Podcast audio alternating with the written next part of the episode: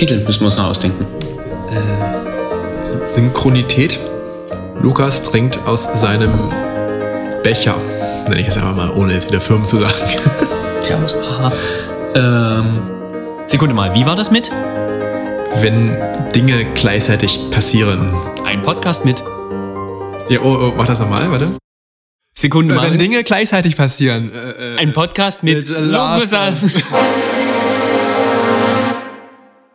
Ja, ihr merkt schon, heute soll es irgendwie um Parallelität, Mehrfachverarbeitung gehen. Stichwort Multithreading. Also nicht nur im, sagen wir mal, im Kontext Informatik, Computersysteme. Man hat ja überall irgendwie Aufgaben, die parallel oder nacheinander abgearbeitet werden müssen. Und da gibt es intelligente Lösungen, fürs Multitasking. fürs Multitasking oder Multithreading, je nachdem, ob man auf Threads oder auf Task arbeitet. Aber lass uns mal beim, genau, beim Multitasking bleiben, weil Task kommt ja aus dem Englischen, heißt Aufgabe. Lars, wie läuft denn das dann beim Orchester ab? Hat man da auch Task? Und wer verwaltet die Tasks beim Stück? Nee, nee, nee, nee, nee, nee, nee. Das müssen wir anders aufziehen jetzt hier. So einfach so, oh, wie so äh, beim Orchester, dann ist irgendwie muss es halt so intelligent so eingewurzelt werden. Wollen wir mit der technischen Seite anfangen oder wollen wir mit der, mit dem Orchester dann anfangen? Erst mit der technischen Seite, oder? Okay, na, das haben wir jetzt ja schon. Das haben wir schon. Ja, die technische Einführung. Ah, gut, gut, gut. Genau.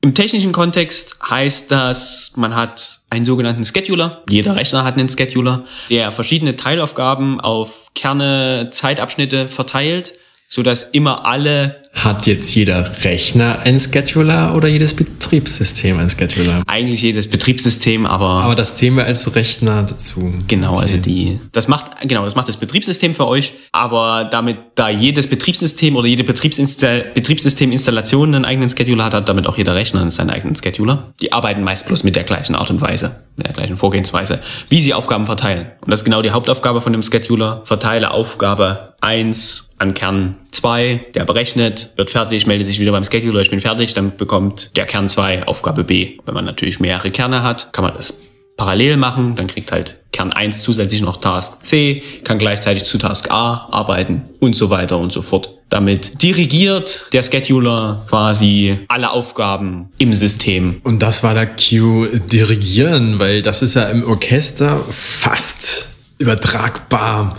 Wenn wir jetzt einfach mal sagen, naja, die ganzen Instrumentengruppen, die jetzt gemeinschaftlich gerade was spielen, also Gruppe im Sinne von bei den Streichern, wo mehrere Leute exakt das gleiche spielen. Beim Bläsern ist es doch eher solistisch besetzt, also die bilden ja für sich denn eine Gruppe oder teilweise spielen die auch, naja, im Wechsel oder zusammen und bilden dadurch auch quasi eigentlich aus den solistischen Dinger ähm, oder wirklich die Melodie ähm, Sinneseinheiten, die zusammen etwas abarbeiten.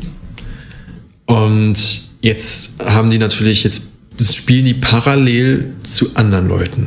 Wenn jetzt zum Beispiel jetzt gerade die, die Celli was spielen und die Bratschen was spielen und das sind unterschiedliche Stimmen, also ist nicht gerade doppelt besetzt oder Oktaven oder was auch immer da alles äh, gemacht wird, dann spielen die ihr Zeug einfach runter. Das heißt, die arbeiten ihre Aufgabe gerade ab, da die Notenzeilen runterzuspielen. Aber es müssen ja die irgendwie synchronisiert werden, weil sonst klappert das etwas, wenn die, naja, einfach in ihrem Tempo spielen. Kommt auch sehr häufig vor. Dass das Orchester klappert. Genau. Das ist meistens bei, also das hört man ja immer besonders schön irgendwie bei irgendwelchen Auftakten oder sowas in der Art. Wenn es nicht so exakt zusammen beginnt, dann Wenn, gerade bei Chören, wenn Chöre nicht gleichzeitig anfangen, alle Stimmen gleichzeitig anfangen zu singen, hört man das auch immer sehr, sehr stark.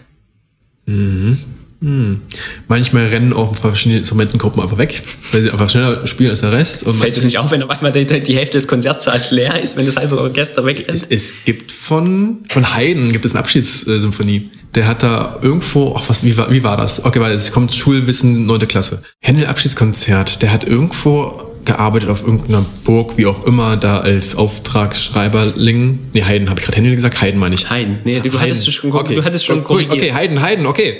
Haydn. Als er dann irgendwann nicht mehr davon abhängig war, dort zu arbeiten zu müssen, weil er halt ne, wegen Geld und wie auch immer Liebschaften, hat er das letzte Stück da seine Abschiedssymphonie geschrieben. Und das ist halt so, dass wirklich dann im Stück einfach die Leute irgendwann aufstehen und rausgehen. Also wenn, wenn die Noten zu Ende sind, ist die Anweisung, geh raus. Und da sitzen da nachher einfach nur so ein paar, noch so ein paar Leute so rum, die gehen immer noch raus. Irgendwann sind es halt nur noch drei Streicher, noch zwei Streicher, Solo.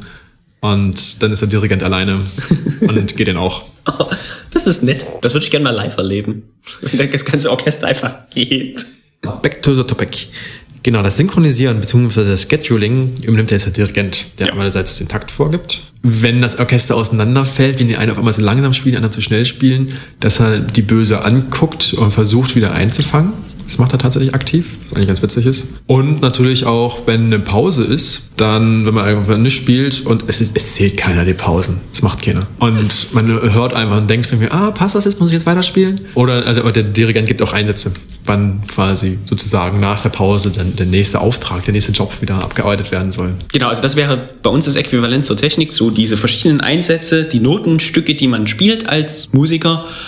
Aber das heißt, diese Noteneinsätze oder die, genau, diese Einsätze der Musiker sind im Rechner genauso abgebildet oder kann man auf die Rechnerebene übertragen. Das sind dann halt diese Jobs oder diese Aufgaben, die der Rechner erfüllen muss, was weiß ich, eins plus zwei rechnen oder so. Natürlich wesentlich Mathematiker als Notenblatt spielen. Und die Abschnitte der verschiedenen Gruppen sind dann halt einfach verschiedene Jobs, verschiedene Tasks, die der Scheduler auf die äh, Kerne oder auf das System verteilen darf. Und was ist mit den Pausen, wenn jemand warten muss? Das muss er ja auch anzeigen. Also das ist mir gerade ein bisschen romantischer vorgestellt, so mit Mutech oder Semaphore, wie auch immer. Also es, was weil manchmal kommt es auch vor, dass, dass eine Stimmgruppe schon früher spielen will, weil sie denkt, es kommt jetzt dran. Dann muss der Dirigent auch intervenieren. Ja nicht. Also das läuft beim beim Rechner relativ einfach ab, indem die, der, der Job einfach die Anfrage beim Scheduler stellt, weil er es eh machen muss und dann bekommt er einfach ein Nein zurück, weil du erwähntest gerade entweder Mutex oder Semaphore gerade der Bereich oder der Aufgabenbereich. Kann man jetzt nicht sagen, Dirigenten sind menschliche Scheduler, machen vielleicht ab und zu mal einen Fehler. Ein technischer Scheduler macht zumindest innerhalb seines Programmcodes keine Fehler. Kann man jetzt, kann man das jetzt? Mag man hoffen. Gehen wir davon aus. Kann man jetzt sagen, man könnte den Dirigenten automatisieren? Musik 4.0 anstelle von Industrie 4.0? Ach so, ja, gibt es aber tatsächlich schon. Ne? Es gibt teilweise Modelle, die sich überlegen, den Dirigenten zu ersetzen. Aber die Tiefe, die wir gerade erklärt hatten, was wir erklärt hatten, von mir, dass er darauf achtet, wenn mal welche wegrennen oder schleppen oder Einsätze oder die ganze Musikalität auszudrücken, die, das, was gerade eigentlich passiert, das ist ja mal ein Live-Einsatz passiert beim Orchester, muss der Dirigent ja quasi aufnehmen und dann drauf einwirken. Da bräuchten wir ja schon stärkere Analysen von dem, was tatsächlich gerade abgeht, hinzu, hinzu. Aber die, sagen wir mal, vom, vom Modellieren her wäre es, das ist ja die Aussage dieser Folge, so ungefähr vom Modellieren her wäre es das gleiche Grundproblem. Man hat natürlich andere Rahmenbedingungen, aber man möchte versuchen, Musiker, Noten, Abschnitte, Zeitslots auf Zeitintervalle so verteilen, dass am Ende ein Musikstück rauskommt. Im Sinne von gespieltes Musikstück, ist ja noch ein was anderes Musikstück. Also nicht im Sinne von komponieren, sondern im Sinne von richtig gespielt, richtig zeitabschnittmäßig gespielt. Ja, eigentlich schon noch was anderes. Weil bei so einem, beim Scheduler, da kommen ja die einzelnen Jobs an und sagen, hey, ich möchte jetzt gerade was tun. Mhm. Und der sagt dann einfach nur, na, warte kurz, ich habe gerade keine Betriebsmittel für dich frei. Mhm. Und dessen Reiter die irgendwann ein. Bei Musikstück, das ist ja klassischerweise schon fest definiert, die, Ab die Reihenfolge. Das heißt, es ist eigentlich nur noch die, die, die Pausen und sowas. das ist ja schon vom Komponisten eigentlich gescheduled, wann kommt was. Und der Dirigent ist eigentlich nur noch, das Orchester, die das dann spielen, der Dirigent ist dann halt der Leidtragende, der dann, sag mal, das, das vorprogrammierte Scheduling versucht umzusetzen und alle Fehler, die passieren können, in Live-Einsatz zu beheben. Also eigentlich ist es eher so eine Fehlerkorrektur. Ja.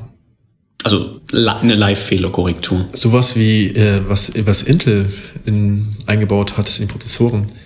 Oder ich weiß nicht, ob es AMD auch macht, aber bei Intel habe ich es mal gelesen, dass wenn du den Formfaktor zu klein machst, sind dann irgendwann auch die ganzen elektronischen Leiterbahnen zu eng beieinander.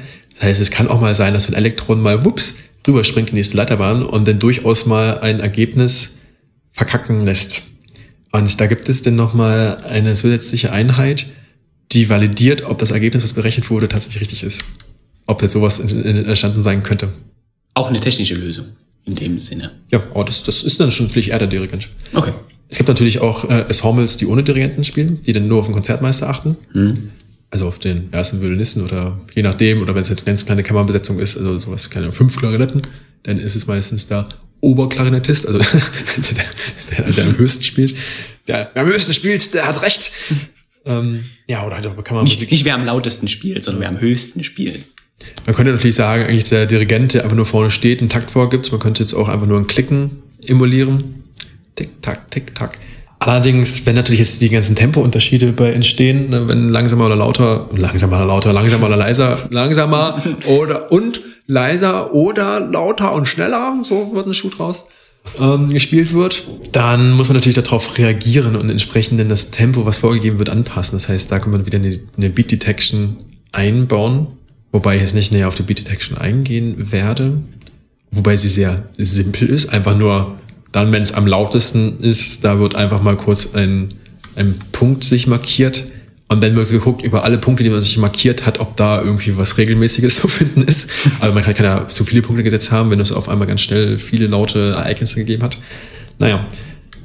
Und dann können wir natürlich so wieder darauf reagieren. Aber dann hat man dieses ganze Musikalische wieder nicht drin. Also so was Statisches Vorgegebene. Ne? Und wenn jetzt aber diese Rubato-Stellen, die jetzt aus dem Tempo herausfallen, ein bisschen freier gestaltet werden, sowas naht, und das macht dann wirklich alles auch der Dirigent, beziehungsweise der Konzertmeister oder halt, wenn es keinen Dirigenten gibt. Ne? Also irgendwann gibt es hervor oder das, das Gruppengefühl, immer zusammen was dynamisiert. Hm, das ist wieder lautstark, aber egal.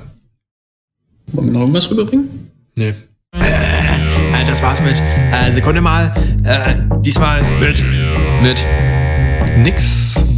Heftig. Das, das, das Metro